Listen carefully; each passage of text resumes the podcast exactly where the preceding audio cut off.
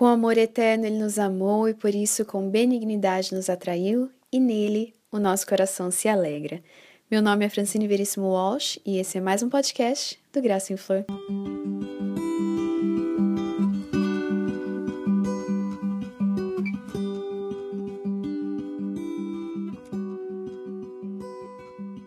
Esse podcast é trazido para você diretamente do meu carro.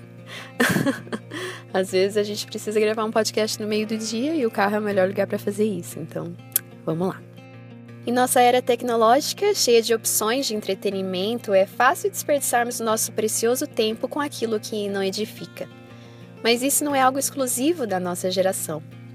Na década de 70, nossa amiga Anne Ortland escreveu em seu livro Formosura Feminina acerca do desperdício de tempo e maneiras de evitá-lo. E é sobre isso que vamos falar hoje nesse episódio do nosso podcast. A Anne começa o capítulo 7, chamado Preparando a Sua Agenda, com uma frase muito desafiadora de Jack LaLanne. Ele disse: Você tem 24 horas por dia para fazer o que quiser. E você é o resultado total de tudo que faz nessas horas. Eu não sei vocês, ouvintes, mas sempre que um dia termina e eu não fiz tudo o que eu precisava fazer, eu penso que 24 horas não são suficientes. Mas a verdade é que se Deus nos deu 24 horas em um dia, é porque elas são sim suficientes para cumprirmos as tarefas que Ele nos dá. O problema nunca está no número de horas, mas sim na forma em que nós as utilizamos. A Anne nos ensina que nós não devemos pensar o nosso tempo apenas em termos de dias e horas, mas sim de minutos, porque assim cada pedacinho das nossas vidas será bem aproveitado. Se nós não fizermos isso, a gente vai passar a nossa vida caminhando sem destino, agitando-nos sem chegar a lugar algum, frase da Anne. Então, como que a gente pode, de forma prática, não desperdiçar o nosso tempo? A Anne nos dá a sua grande solução, aquilo que funcionou para a vida dela, que foi uma agenda, ou como ela chama, um caderninho. Nessa agenda, a Anne escrevia absolutamente tudo o que ela precisava fazer, separando por dias. Assim que um compromisso era assumido, ou que ela pensava em algo que precisava fazer, ela tirava da bolsa a agenda e anotava no dia específico. Essas anotações iam desde listas de compras até coisas que ela queria dizer a pessoas específicas. Mas antes de você sair comprando uma agenda e começar nesse propósito, vamos ver o que a Anne nos manda fazer primeiro. Ela diz que a gente deveria criar uma lista de maus hábitos e das maneiras como nós deixamos o nosso tempo escapar na nossa vida. Depois de criar essa lista, a gente pode analisar e ver como abolir essas práticas da nossa vida. E aí sim, depois dessa reflexão, nós podemos partir para a agenda. A Anne nos dá cinco vantagens de seguir esse método da agendinha e eu vou listar elas para vocês. Em primeiro lugar, uma agenda tira as coisas da nossa cabeça. Assim que algo aparece, nós colocamos direto no papel e assim não corremos o risco de esquecer aquele compromisso ou tarefa.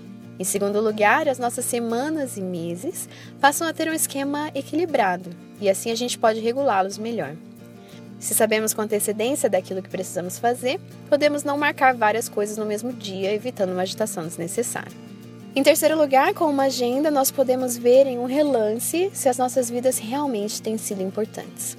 Se as nossas listas de afazeres e compromissos estão cheias de coisas triviais, nós podemos ver logo que não estamos usando o nosso tempo bem para servir, amar e usar os nossos dons para a glória de Deus. Então a agenda nos permite fazer uma análise da nossa vida. Em quarto lugar, e aqui é justamente onde Anne e eu, pessoalmente, mais temos problemas, a agenda nos ajuda a não desperdiçar o nosso tempo. Quando nós sabemos exatamente o que fazer e quando, nós não procrastinamos tanto por dias para depois resolver todos os problemas de última hora.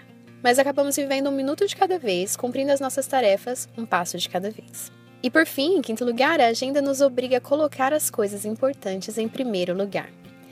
E aqui eu gostaria de citar uma frase da Anne que muito tocou no meu coração.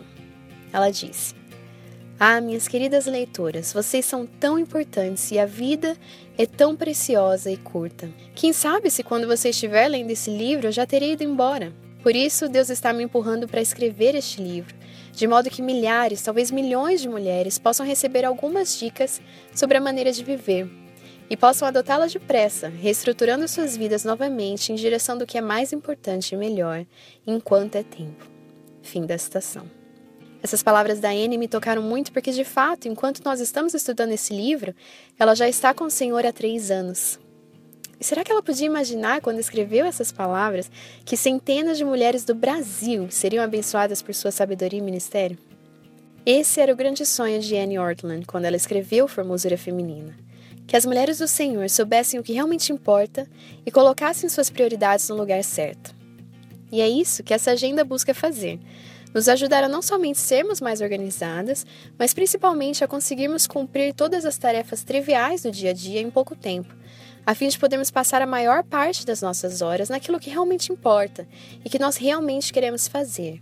Ou seja, conhecer melhor a Deus, desenvolver e pôr em prática os nossos dons e levar outras pessoas a Jesus. Queridas, ainda que nós tenhamos começado a nossa carreira de forma ruim, que a gente possa terminá-la corretamente.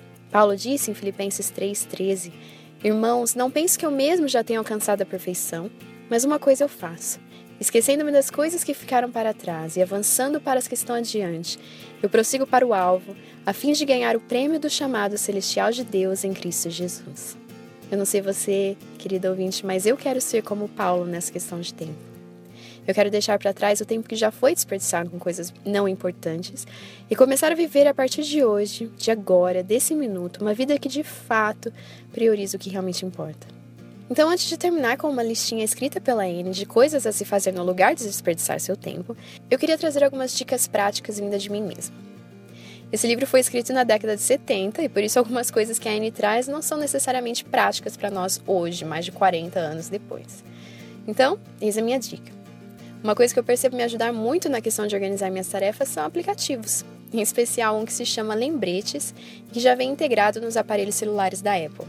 Eu sei que nem todas vocês têm esse tipo de aparelho, mas eu pensei que para aquelas que têm, eu gostaria de deixar essa dica. Com esse aplicativo, você pode não só fazer listas, o que eu sempre uso para quando eu vou para o mercado, por exemplo, mas também anotar pequenas tarefas que precisam ser feitas e o dia e a data exata em que elas precisam acontecer. Dessa forma, seu celular te lembra, por assim dizer, daquilo que precisa ser feito. Isso funciona para mim porque me ajuda a tirar da cabeça as coisas, como a Anne disse, e escrevê-las assim que elas aparecem. A Siri também funciona muito bem nesse sentido, se você usa ela ela está conectada com o aplicativo de lembretes, então se você apenas disser me lembre de tal coisa em tal hora e dia, ela vai criar o lembrete automaticamente para você. Por exemplo, você pode dizer Siri, me lembre de comprar ovos amanhã às 8 da manhã, e nesse dia horário seu celular vai mostrar o lembrete que dirá comprar ovos. Nessa era tecnológica em que vivemos, a verdade é que quase ninguém usa agendas de papel.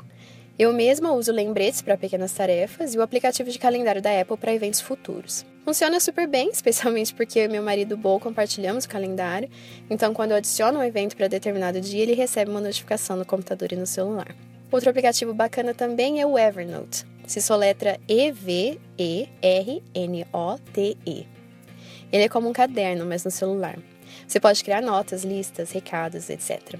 Enfim, queridas, eu sempre gostei muito de agenda de papel e elas foram minhas grandes aliadas durante a faculdade, quando eu precisava lembrar de trabalhos e leituras, mas atualmente eu tenho visto uma maior praticidade nos aplicativos, porque me permitem carregar minhas listas e calendários comigo para todo lugar no celular, e eu posso compartilhar com quem eu achar necessário. Me contem nos comentários do post deste podcast ou em nossa página do Facebook, facebook.com.br graçaemflor sem cedilha, se agendas te ajudam e se esse capítulo de formosura feminina te desafiou a começar a ser mais organizada com seu tempo para honrar o Senhor nessa área da sua vida.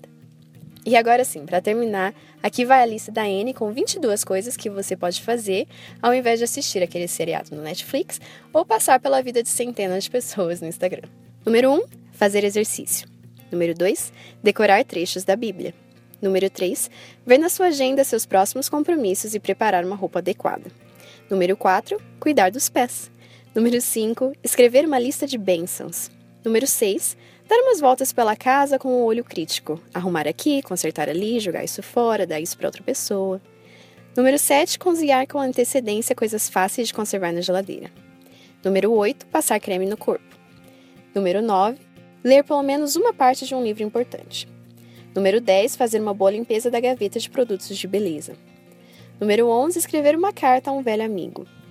Número 12, cuidar das unhas, pintando-as novamente, passando remédio para fortalecê-las, usando removedor de cutícula. Número 13, tirar o mato do jardim ou cuidar dos seus vasos, tirando folhas velhas, regando, pondo remédio. Número 14, pôr em dia suas receitas de cozinha. Número 15, telefonar e dizer uma palavra de conforto e encorajamento a alguma irmã ou irmão em Cristo, alguém para quem você não costuma telefonar. Número 16, arrumar aquelas velhas fotografias em um álbum, e aqui eu acho que isso já está meio ultrapassado, né? Número 17, dar um passeio pelo parque. Número 18, deitar-se numa tábua inclinada ou com os pés para cima e tirar uma soneca. Número 19, falar com Deus durante bastante tempo, primeiro de joelhos, depois em pé, com as mãos erguidas, depois com o rosto em terra, prostrada diante dele. Número 20, limpar os objetos de prata. É, eu não sei o que isso significa, na verdade. Número 21, escrever um poema. E ela diz, entre parênteses, não seja boba, todo mundo faz isso.